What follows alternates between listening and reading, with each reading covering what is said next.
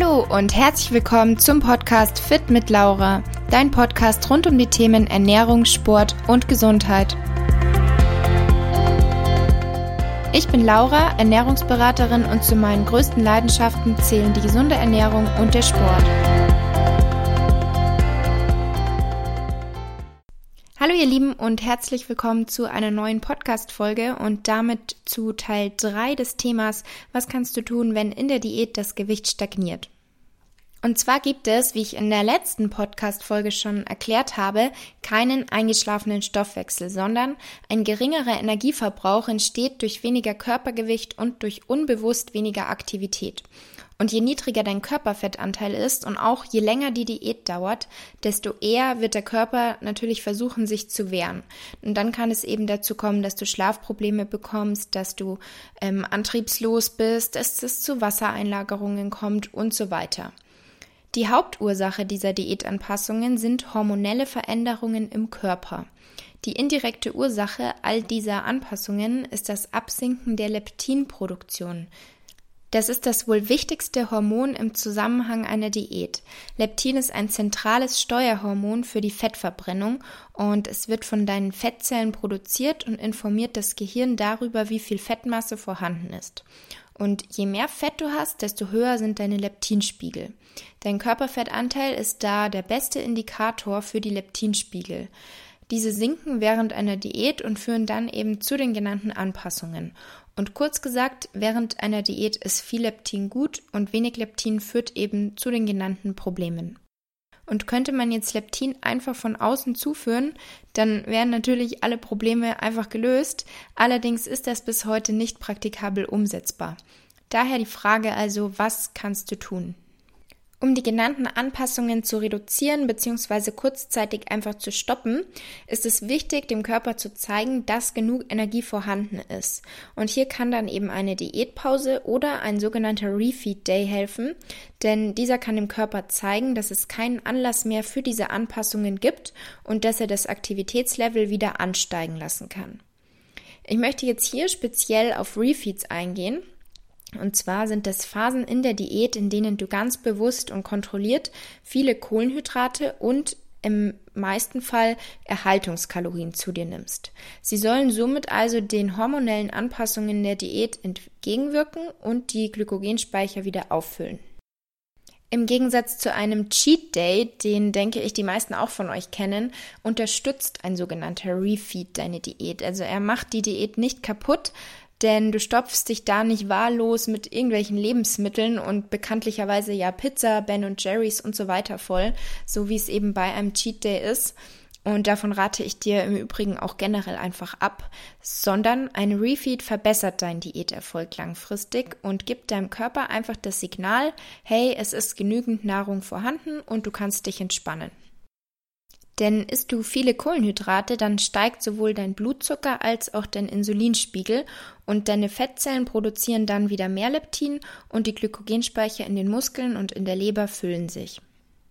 Und das kann eben bewirken, dass dein Stoffwechsel sich wieder beschleunigt, dass du wieder weniger Hunger und Appetit hast, da sich eben durch den Refeed deine Hungerhormone entspannen, dann werden eben durch den Refeed deine Glykogenspeicher, wie gesagt, befüllt, was dafür sorgt, dass du dich wieder energiegeladen fühlst, motiviert fühlst und natürlich auch deine Leistungen im Training wieder ansteigen. Und auch psychologisch gesehen kann das Ganze natürlich enorme Vorteile mit sich bringen, denn so ein Refeed als eine Art Diätpause kann eben einfach helfen, dass du dich entspannst, dass du wieder neue Motivation hast, und ein letzter Effekt ist der sogenannte Wusch-Effekt. Und zwar speichert dein Körper ja während einer Diät oftmals Wasser. Denn die Diät bedeutet für den Körper Stress, was für erhöhte Cortisolspiegel sorgt und dann eben zu Wassereinlagerungen führt. Und durch einen Refeed tritt Entspannung ein, worauf eben die Wassereinlagerungen wieder schwinden können. Dann die Frage, wie sieht denn überhaupt so ein Refeed aus? An einem Refeed isst man Erhaltungskalorien oder befindet sich in einem minimalen Überschuss. Und was eben quasi den Refeed ausmacht, ist, dass man viele Kohlenhydrate isst. Denn das Hormon Leptin reagiert besonders auf Kohlenhydrate. Also eine hohe Fettzufuhr zum Beispiel, wie man ihn bei einem Cheat Day hätte, lässt Leptin nicht ansteigen. Und so eine grobe Richtlinie für die Kohlenhydrate liegt bei etwa 4 bis 10 Gramm pro Kilogramm Körpergewicht. Und geeignete Lebensmittel sind hier Nudeln, Brot, Reis, Kartoffeln, Haferflocken. Und gerade bei einem Refeed kannst du bewusst auch die einfachen Kohlenhydrate verwenden.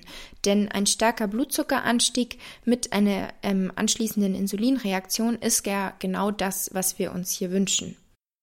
Und auch kleine Mengen an Fructose und Zucker sind in Ordnung, können sogar zum Teil förderlich sein, was natürlich aber wieder individuell ist. Und auch hier sollte man es natürlich nicht übertreiben und eben auch aufpassen, weil oft sind in zuckerhaltigen Lebensmitteln gleichzeitig auch viele Fette und Fett ist ja wie gesagt für einen erfolgreichen Refeed nicht förderlich.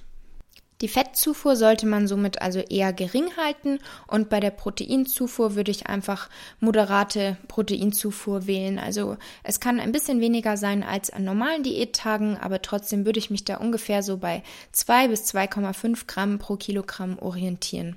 Und ansonsten ist es optimal, wenn man die Mahlzeiten bestmöglich gleichmäßig über den Tag verteilt. Aber hier muss man natürlich auch wieder schauen, wenn es sich nicht mit eurem Alltag vereinbaren lässt, dann bitte macht euch da keinen Stress. Jetzt zur Frage, wie oft sollte man so einen Refeed machen? Das ist abhängig von zwei Faktoren. Und zwar zum einen dem Körperfettanteil. Je höher dein Körperfettanteil ist, desto höher sind auch deine Leptinspiegel und desto weniger wehrt sich natürlich dein Körper auch gegen das Kaloriendefizit. Das heißt, du hast also auch mit viel weniger Diätanpassungen zu kämpfen. Und mit einem hohen Körperfettanteil, das heißt, wenn du übergewichtig bist, brauchst du somit eher selten Refeeds und je niedriger dein Körperfettanteil ist, desto häufiger brauchst du einen Refeed. Das heißt, desto mehr Sinn macht es einfach. Und der zweite Faktor ist das Training.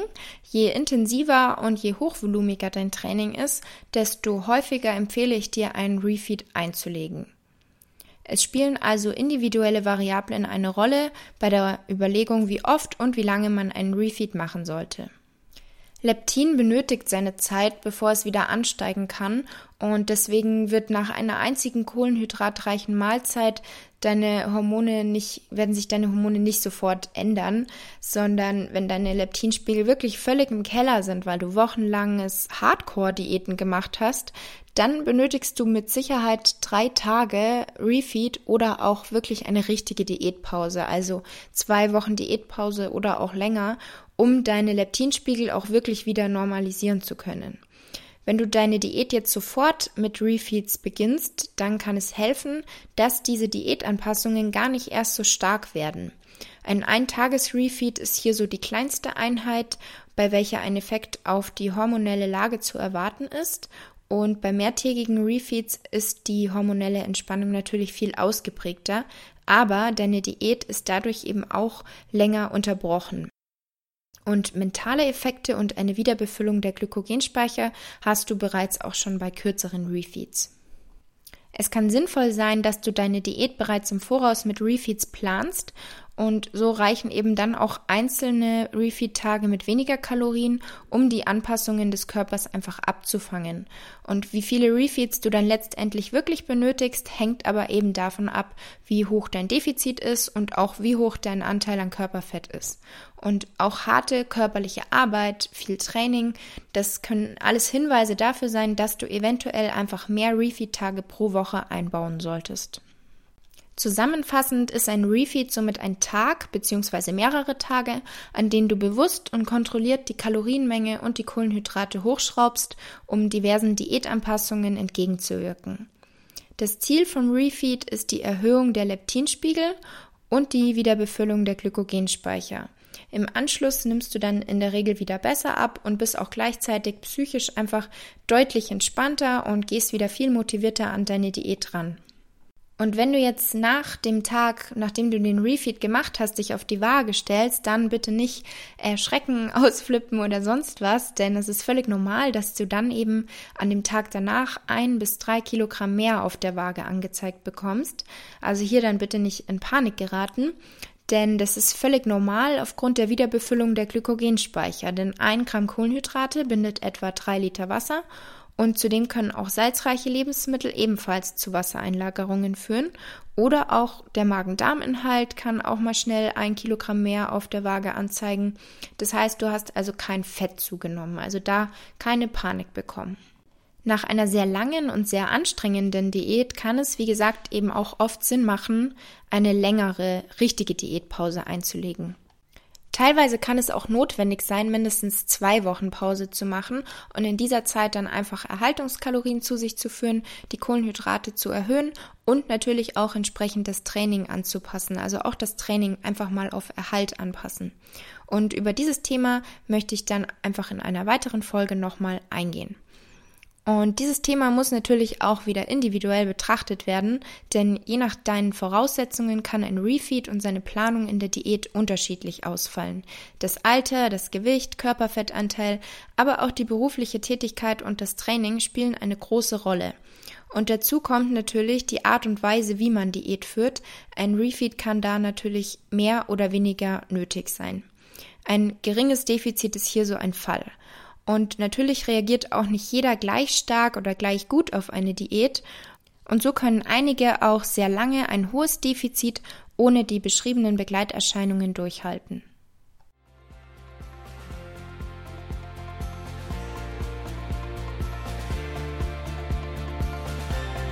Ich hoffe, die Podcast-Folge hat dir gefallen. Wie immer würde ich mich über deine Bewertung für meinen Podcast natürlich sehr freuen. Und schreib mir auch gerne mal dein Feedback auf Instagram. Du findest mich dort unter fit-laura.